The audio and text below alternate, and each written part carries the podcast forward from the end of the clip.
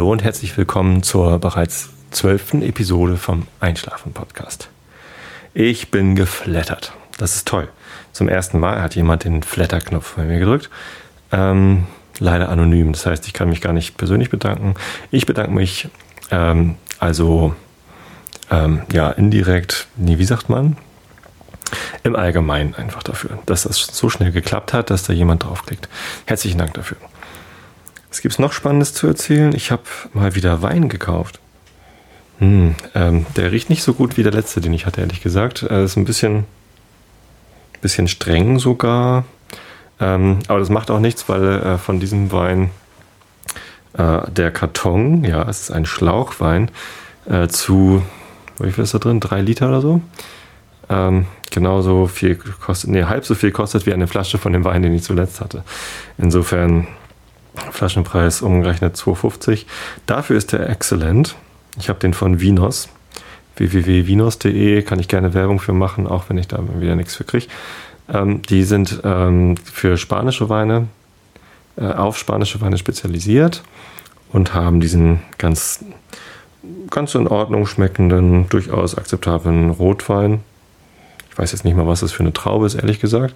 Er ist im Geruch so ein bisschen intensiv beerig, fruchtig. Und der Geschmack, Moment nochmal.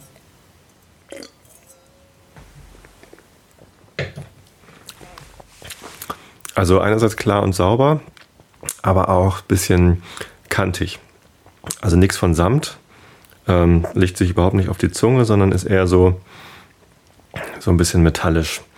Hm, mag ich gerne. Also ist halt kein Holz, kein, kein Barrikwein, sondern eher was eher was Interessanteres.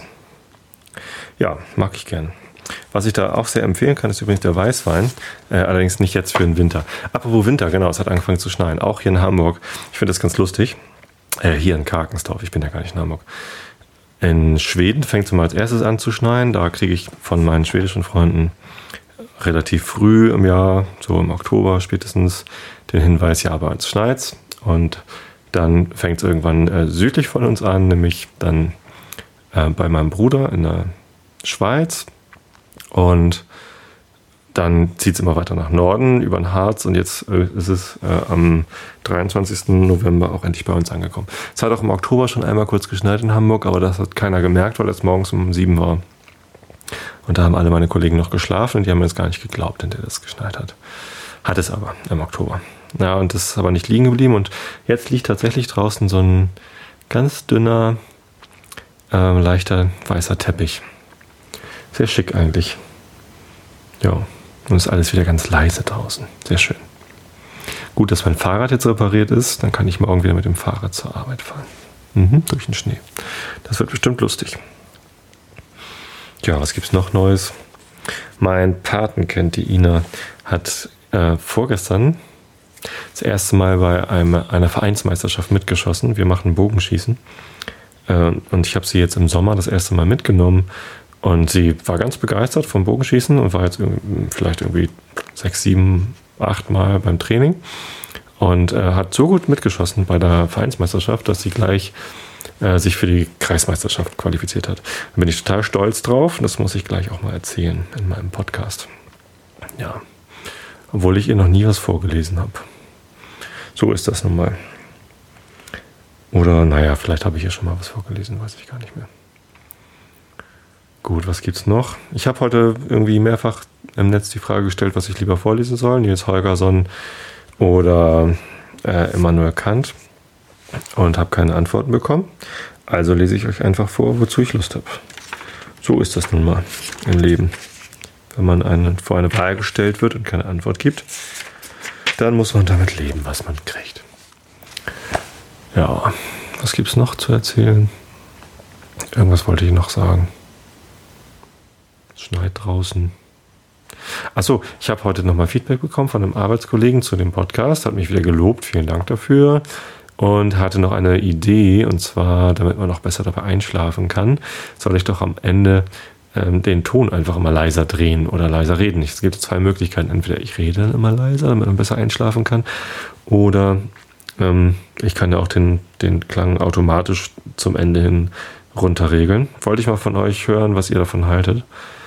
Ich finde die Idee ganz witzig, äh, werde es aber wahrscheinlich eher nicht machen, weil ich das einfach zu schön finde, euch am Ende des Podcasts nochmal ähm, Gute Nacht zu sagen. Allerdings, wenn ihr alle sagt, ja, macht das doch bitte, äh, und alle, damit meine ich meine Facebook-Fangemeinde, das sind immerhin schon 27 Leute. Ich würde mich freuen, wenn noch mehr dazukommen. Also unter www.facebook.com slash einschlafen Podcast zusammengeschrieben. Da kann man Fan vom Podcast werden. Oder einfach über einschlafen-podcast.de, da ist auch auf der rechten Seite so eine Fanbox von Facebook. Ja, so sieht's aus. Und jetzt bin ich eigentlich soweit durch mit meinem Gesabbel und würde euch gerne noch was vorlesen. Das Aufregende ist, wir sind bald mit der Einleitung durch. Es sind nur noch irgendwie zweieinhalb Seiten, sagen wir mal drei Seiten in der, Einleit in der Einleitung von der Kritik der reinen Vernunft und dann geht's los mit dem Hauptteil. Dann wird's richtig anstrengend. Also wer jetzt irgendwie das letzte Mal dachte, es sei schon anstrengend, ähm, das ist alles noch Einleitung und ja, ich bin gespannt, wie gut ich den Rest dann vorlesen kann, wenn es dann richtig zur Sache geht. Aber erstmal noch den Rest von der Einleitung. Immanuel Kant, Kritik der reinen Vernunft. Nummer 7. Idee und Einteilung einer besonderen Wissenschaft unter dem Namen einer Kritik der reinen Vernunft. Aus diesem allem ergibt sich nun die Idee einer besonderen Wissenschaft, die Kritik der reinen Vernunft heißen kann. Denn ist Vernunft das Vermögen, welches die Prinzipien der Erkenntnis a priori an die Hand gibt.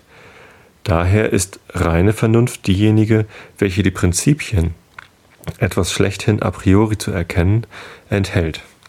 Ein Organon der reinen Vernunft wird ein Inbegriff derjenigen Prinzipien sein, nach denen alle reine Erkenntnisse a priori können erworben und wirklich zustande gebracht werden. Die ausführliche Anwendung eines solchen Organon würde ein System der reinen Vernunft verschaffen. Da dieses aber sehr viel verlangt ist und es noch dahin steht, ob auch hier überhaupt eine Erweiterung unserer Erkenntnis und in welchen Fällen sie möglich sei, so können wir eine Wissenschaft der bloßen Beurteilung der reinen Vernunft, ihrer Quellen und Grenzen als die Propedeutik zum System der reinen Vernunft ansehen. Eine solche würde nicht eine Doktrin, sondern nur Kritik der reinen Vernunft heißen müssen, und ihr Nutzen würde in Ansehung der Spekulation wirklich nur negativ sein. Nicht zur Erweiterung, sondern nur zur Erläuterung unserer Vernunft dienen und sie von Irrtümern frei halten welches schon sehr viel gewonnen ist. Ich nenne alle Erkenntnis transzendental, die sich nicht sowohl mit Gegenständen, sondern mit unserer Erkenntnisart von Gegenständen, sofern diese a priori möglich sein soll, überhaupt beschäftigt. Ein System solcher Begriffe würde Transzendentalphilosophie heißen.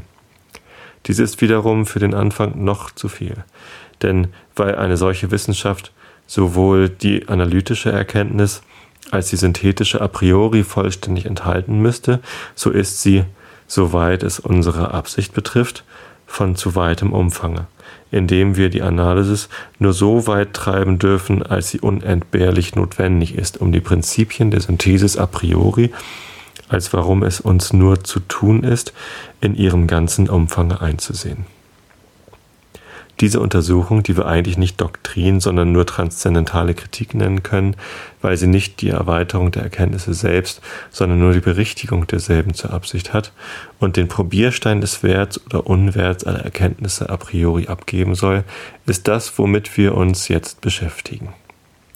Eine solche Kritik ist demnach eine Vorbereitung, womöglich zu einem Organon und wenn dieses nicht gelingen sollte, wenigstens zu einem Kanon derselben nach welchem allenfalls dereinst das vollständige System der Philosophie der reinen Vernunft, es mag nun in Erweiterung der bloßen Begrenzung ihrer Erkenntnis bestehen, sowohl analytisch als synthetisch dargestellt werden könnte.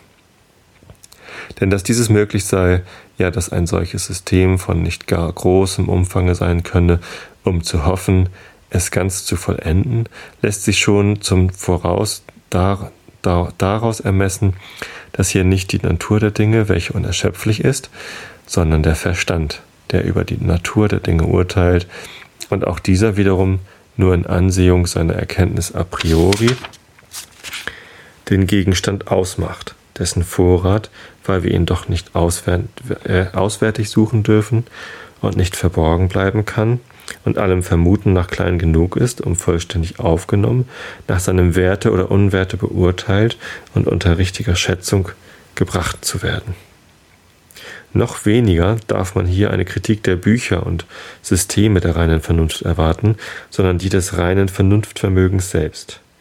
Nur allein, wenn diese zum Grunde liegt, hat man einen sicheren Probierstein, den philosophischen Gehalt aller und neuer Werke in diesem Fache zu schätzen. Widrigenfalls beurteilt der unbefugte Geschichtsschreiber und Richter grundlose Behauptung anderer durch seine eigene, die ebenso grundlos sind. Die Transzendentalphilosophie ist die Idee einer, einer Wissenschaft, wozu die Kritik der reinen Vernunft den ganzen Plan architektonisch, das heißt aus Prinzipien, entwerfen soll, mit völliger Gewährleistung der Vollständigkeit und Sicherheit aller Stücke, die dieses Gebäude ausmachen. Sie ist das System aller Prinzipien der reinen Vernunft. Dass diese Kritik nicht schon selbst Transzendentalphilosophie heißt, beruht lediglich darauf, dass sie, um ein vollständiges System zu sein, auch eine ausführliche Analysis der gesamten menschlichen Erkenntnis a priori enthalten müsste. Nun muss zwar unsere Kritik allerdings auch eine vollständige Herzählung aller Stammbegriffe, welche, welche die gedachte reine Erkenntnis ausmachen, vor Augen legen. Allein der ausführlichen Analysis dieser Begriffe selbst, wie auch der vollständigen Rezension der daraus abgeleiteten, enthält sie sich billig. Teils, weil diese Zergliederung nicht zweckmäßig wäre, indem sie die Bedenklichkeit nicht hat, welche bei der Synthesis angetroffen wird, um deren Willen eigentlich die ganze Kritik da ist, teils, weil es der Einheit des Plans zuwider wäre, sich mit der Verantwortung der Vollständigkeit einer solchen Analysis und Ableitung zu befassen, deren man in Ansehung seiner Absicht doch überhoben sein könnte.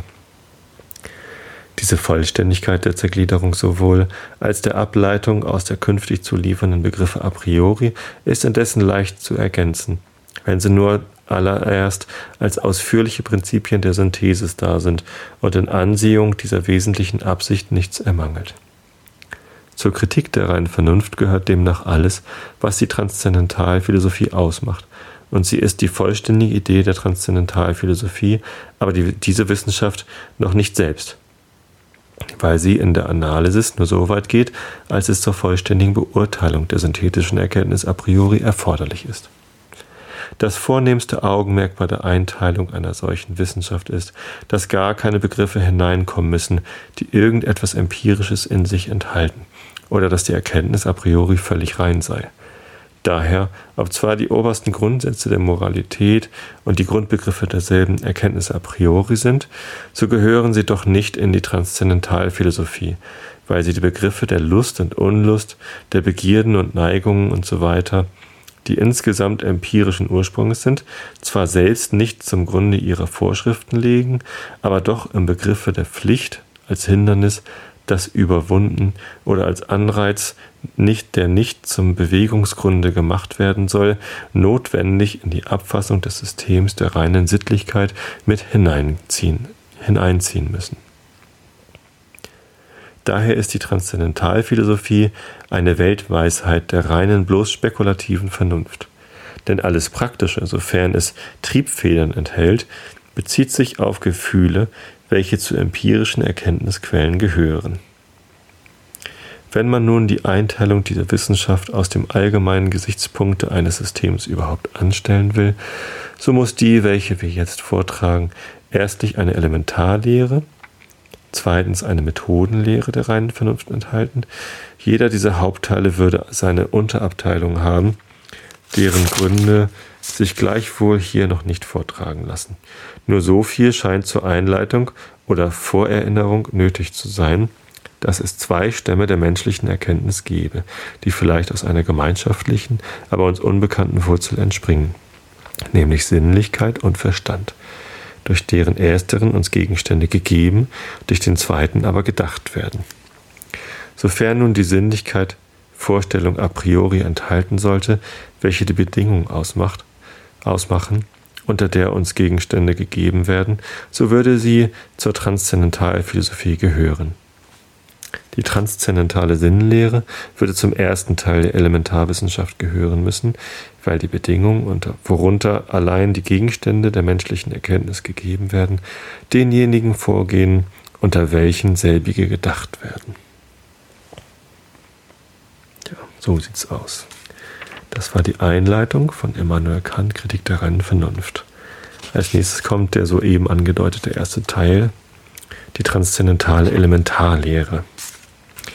Kann ja mal als Teaser sagen, ähm, der erste Teil heißt die transzendentale Ästhetik. Ja, das lese ich aber nächstes Mal vor. Irgendwie, als ich das erste Mal äh, die Kritik der reinen Vernunft gelesen habe und immer transzendental las, da habe ich mich immer an diese transzendentale Meditation erinnert. Und das hatte ich damals in der Schule äh, als äh, gelernt, dass es eine Sekte ist. Und irgendwie dachte ich dann zuerst, ist Manuel, Immanuel Kant irgendwie der Begründer einer Sekte, aber nein, natürlich ist er das nicht, sondern er hat ja jetzt eben erklärt, was er mit transzendental meint. Ich habe es zwar nicht verstanden, aber vielleicht habt ihr das ja verstanden. Jetzt ist mir noch eingefallen, was ich eigentlich am Anfang des Podcasts erzählen wollte. Ich erzähle das mal ganz leise, damit ihr nicht aufwacht. Und zwar gibt es jetzt eine Aktion, die heißt Blogwichteln. Ich werde in meinem Blog zum Podcast einen Link reinstellen, wenn ihr noch Lust habt mitzumachen. Ich finde die Idee ganz toll.